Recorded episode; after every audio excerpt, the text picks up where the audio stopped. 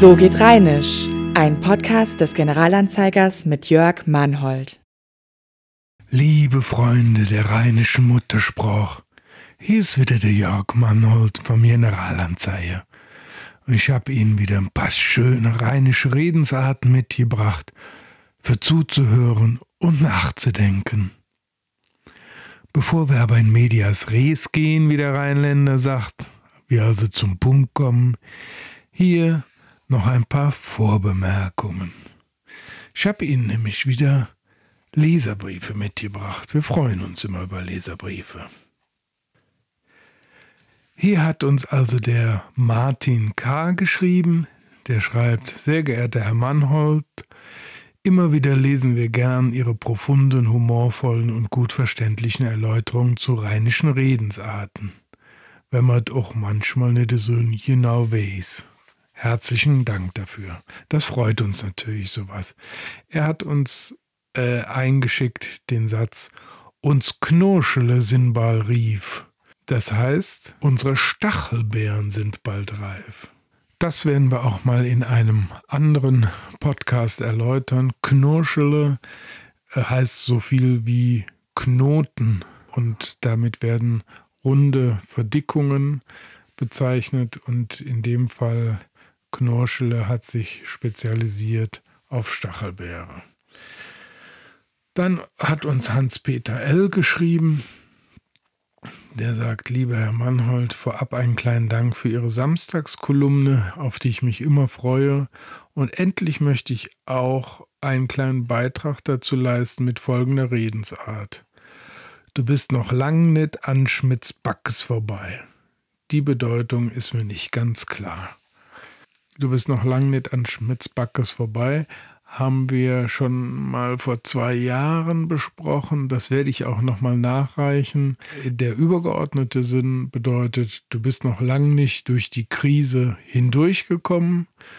Und die Sprachlegende besagt, dass es äh, in Köln ein Backhaus von Schmitz gab, also Schmitz Backes, und dass in früheren Zeiten, als Leute noch öffentlich bestraft wurden, bis zu Schmitz Backes eine Straße ging, wo Straftäter oder Menschen, die sich was haben zu Schulden kommen lassen, durchgehen mussten und von den Schaulustigen gepeinigt wurden und erst wenn sie an Schmitz Backes, also an der Bäckerei Schmitz vorbei waren, war die Tortur beendet.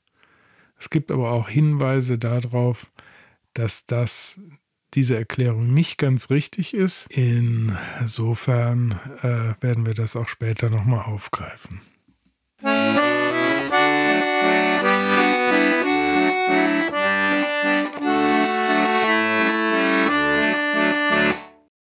Ich habe Ihnen jetzt eine Redensart mitgebracht, die ist uns auch zugeschickt worden.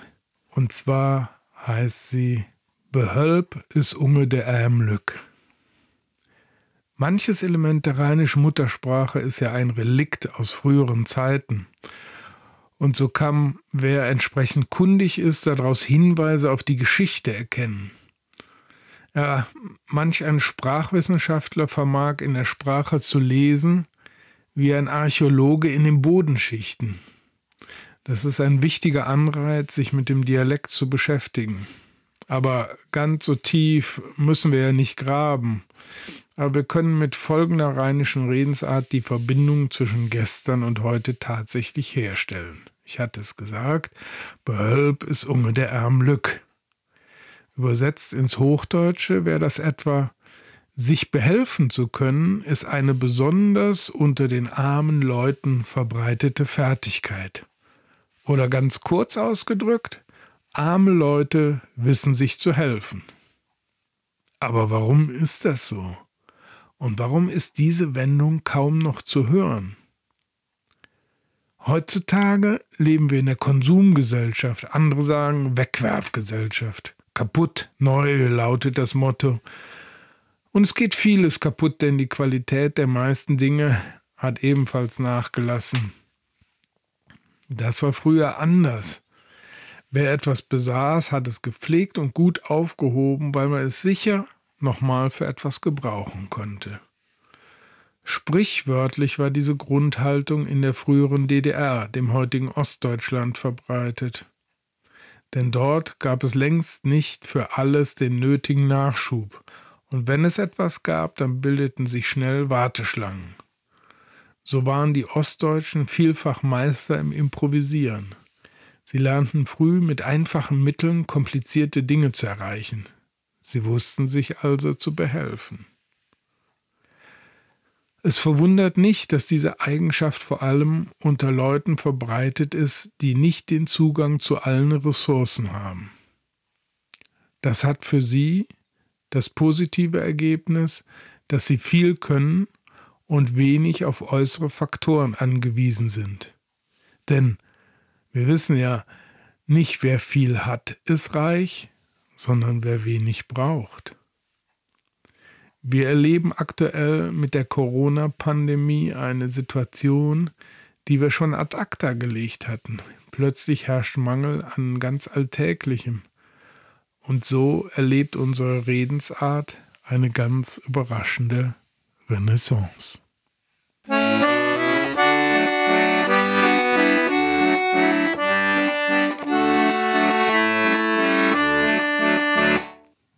Die rheinische Muttersprache ist was ganz Besonderes. Das wissen alle, die es sprechen, das wissen alle, die sie lieben und das wissen auch alle Zugereisten, die gelernt haben, sie zu lieben, weil sie so schön klingt. Was ist denn das Charakteristische an der rheinischen Mundart? Da wäre zum Beispiel der Sprachrhythmus. Auch viele rheinische Redensarten haben den Reiz in diesem bestimmten Rhythmus. Also zum Beispiel da da da darf. Das klingt fast wie Beethovens Fünfte. Oder der rheinische Singsang. Ich persönlich habe immer geglaubt, dass ich ein, ein lupenreines Hochdeutsch sprechen kann. Aber wenn ich mal außerhalb des Rheinlands unterwegs bin, mir ist es in Hamburg mal passiert, hat man mich sofort an der Phrasierung und am Singsang erkannt. Was auch spezifisch ist in der rheinischen Mundart, ist der Mutterwitz. Der findet sich in ganz vielen rheinischen Redensarten wieder. Zum Beispiel, ich habe eine Jrümmel in der Tröd. Das bedeutet, wenn man einen Frosch im Hals hat oder einen Krümel im Hals. Viele rheinische Redensarten entstammen dem bäuerlichen Umfeld. Deswegen haben viele rheinische Redensarten was mit Tieren oder Landwirtschaft, mit Pflanzen und so weiter zu tun, weil sie ursprünglich vom gedanklichen Ansatz daherkommen. Also zum Beispiel, ich bin in der Bunne, ich bin in den Bohnen. Ich habe jetzt für nichts anderes Zeit. Das Rheinland ist von jeher vom Katholizismus geprägt, mit dem Dom in Köln und den Gebeinen der heiligen drei Könige. Und so sind auch in den Redensarten immer wieder Applikationen des Katholizismus wahrzunehmen. Zum Beispiel bei dem Satz nach Mattes machte Lampus. Da ist Matthias, der heilige Matthias, dem nachgesagt wird, dass er eine besondere Stärke hat, erwähnt. Was dem Rheinländer auch immer wieder nachgesagt wird, ist die besondere Toleranz. Da ist das schönste Wort, man muss auch Jüne können. Und last but not least muss man sagen, die rheinischen Redensarten haben auch eine philosophische Komponente. Sie sind immer auch ein bisschen Lebenshilfe. Zum Beispiel der Satz, beim Dale liest du sie kennen, beim Teilen lernst du sie kennen.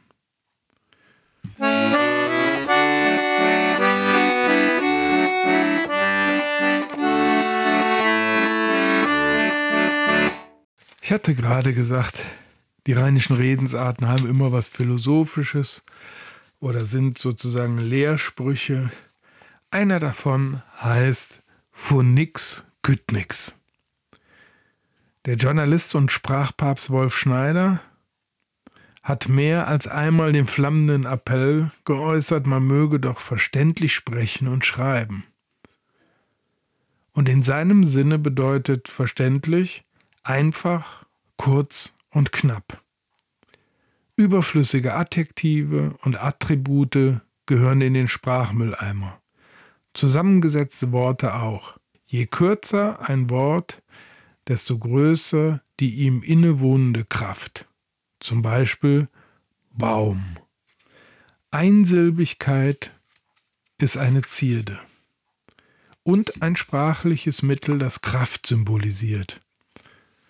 Und der Sprachphilosoph Ludwig Wittgenstein hat dem noch den theoretischen Überbau verliehen, als er schrieb, was sich überhaupt sagen lässt, lässt sich klar sagen.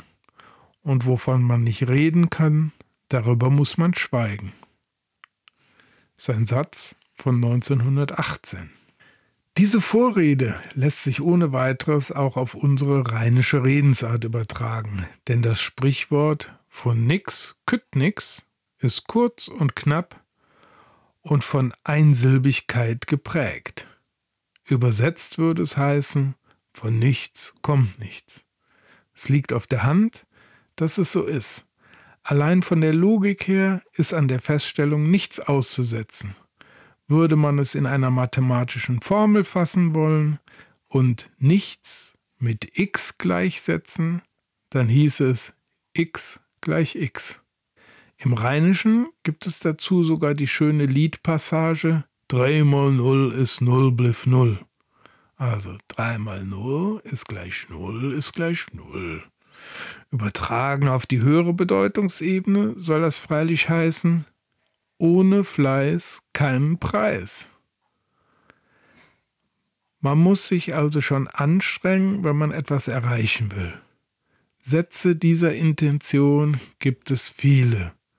Sie sind allesamt dazu angetan, den Nachwuchs auf den richtigen Weg zu führen. Ihm möchte man klar machen, dass sich Faulheit zwar zuweilen ganz gut anfühlen kann, sie aber zu nichts führt. Sie zahlt sich nicht aus. Man hat keinen Gewinn davon. Es gilt also, früh krümmt sich, was ein Häkchen werden will. Und jetzt los. Das ist allerdings heutzutage keine besonders beliebte oder moderne Grundhaltung, denn Chillen und Wellness stehen auf dem Wunschzettel. Manche sprechen von Work-Life-Balance. Aber es bleibt dabei, es ist das universelle Gesetz von Ursache und Wirkung. Es gibt nichts Gutes, außer man tut es. Alles andere ist nichts.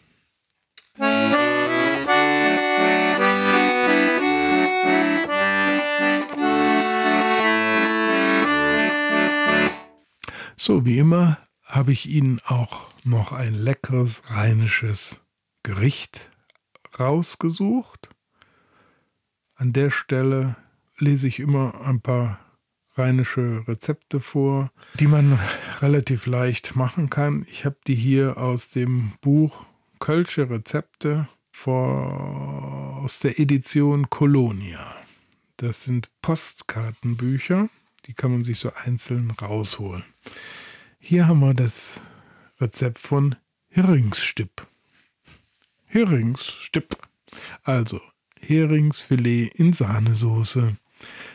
Für vier Personen brauchen wir zwei Zwiebeln, zwei Äpfel, fünf Gemüsegurken, zehn Matjesfilets, 250 Milliliter Gurkensaft, 300 Gramm Schmand, Salz, Pfeffer, ein Lorbeerblatt und vier Wacholderbeeren.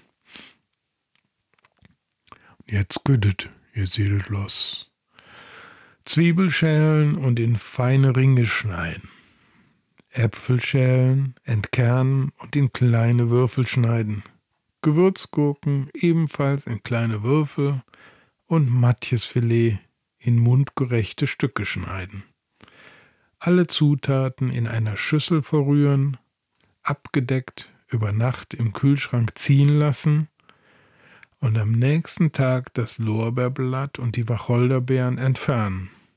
Den Heringsstipp mit heißen Qualmännern, das sind die Bellkartoffeln, servieren. Also Heringsstipp und Quellmänner, Heringsstipp und Pellkartoffeln. Und das ist lecker und einfach gemacht.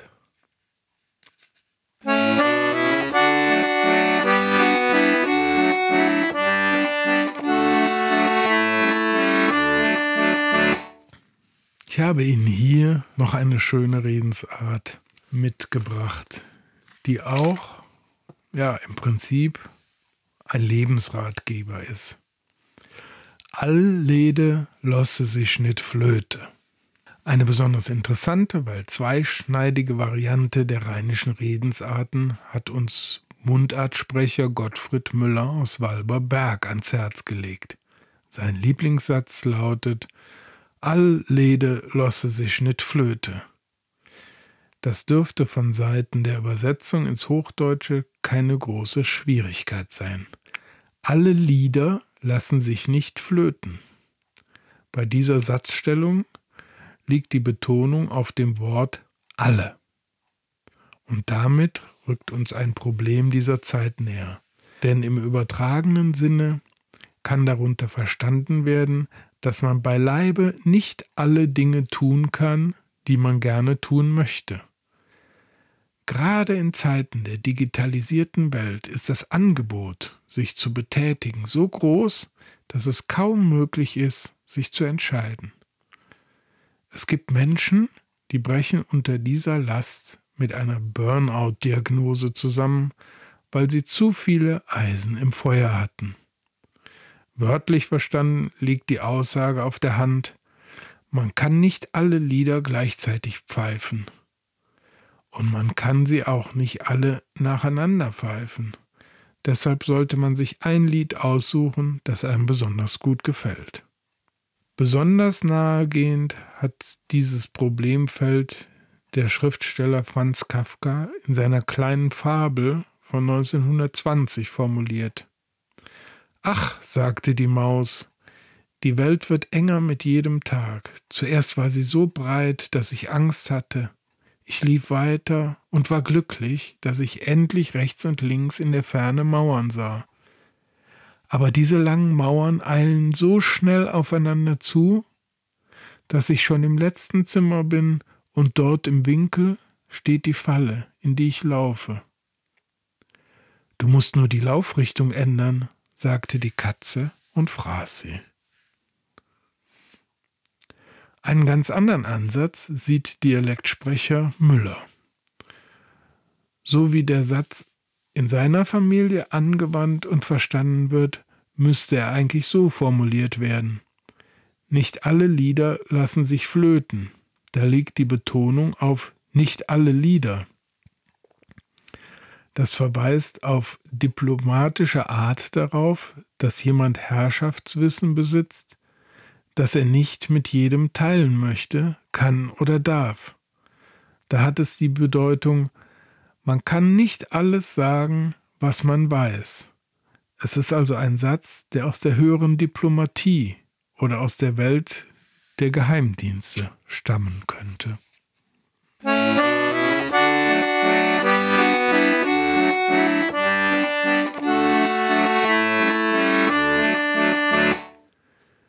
Wie immer am Ende unserer Podcast-Folge möchte ich eine kleine Literaturempfehlung abgeben, weil ich davon ausgehe, dass Sie sich für Rheinisch und alles, was damit zu tun hat, interessieren. Es gibt ein sehr schönes, umfassendes, kleines Büchlein, das ist fast ein Vademekum, was man immer mitnehmen kann. Das ist vom Langenscheid Verlag und heißt Kölsch für Anfänger. Autor ist Bastian Kampmann. Das ist ein der Sänger von, wie hießen die noch? Äh, Casala, glaube ich. Das ist der Sänger von Casala, ja, ja. ja. Der ist als Autor genannt. Ähm, da ist aber auch Mitarbeit noch Jens Knöttgen. Ich vermute mal, dass der Herr Knöttgen da auch viel dran gemacht hat. Also, ist aber ganz schön handlich, schön aufgemacht. Ich kann mal den Klappentext vorlesen. Alles kann, Kölsch muss. Der gemeine Kölner ist lebensfroh, direkt und bodenständig, und mit ihm ins Gespräch zu kommen, ist ein leichtes. Ihn als Emi, also als Zugezogener, zu verstehen, hingegen nicht. Dieses kleine Büchlein verschafft Ihnen die nötigen Zungenfertigkeit, um zum Beispiel Aufforderungen aller Trink doch eine mit, mit einem schlagfertigen Sicher dat nachzukommen. Ob vor dem Dom zur Faste leer oder im Brauhaus bei Kölsch und Halve Hahn, mit diesem Ratgeber können Sie in jeder Situation mit der Jacke mitschwade. Und sie sind vor den Tücken des rheinischen Dialekts gefeit. Hier gibt es allerlei lustigen Klav zum Alltag, Flirt und Fluchen sowie kölsche Legenden. Jans ohne Fissumatentchen. Das Buch hat ungefähr 160 Seiten, hat verschiedene Kapitel das Einmaleins des Kölsch. Da sind wichtige Vokabeln drin. Dann geht es um Speis und Trank. Dann geht es um Liebesgeflüster. Dann geht es um Donnerwetter. Um geflügelte Worte. Um die Kölsche Musik. Um Geschichten und Geschichte. Und am Schluss gibt es noch ein Quiz wenn man es durchgelesen hat, sollte man es beantworten können und da kann man sich selber abprüfen, wie weit man schon gekommen ist. Also, ganz schönes Büchlein. Was kostet es? 10 Euro. Das ist doch erschwinglich. Also, Kölsch für Anfänger, Bastian Kampmann, Langenscheid. Überall, wo es Bücher gibt.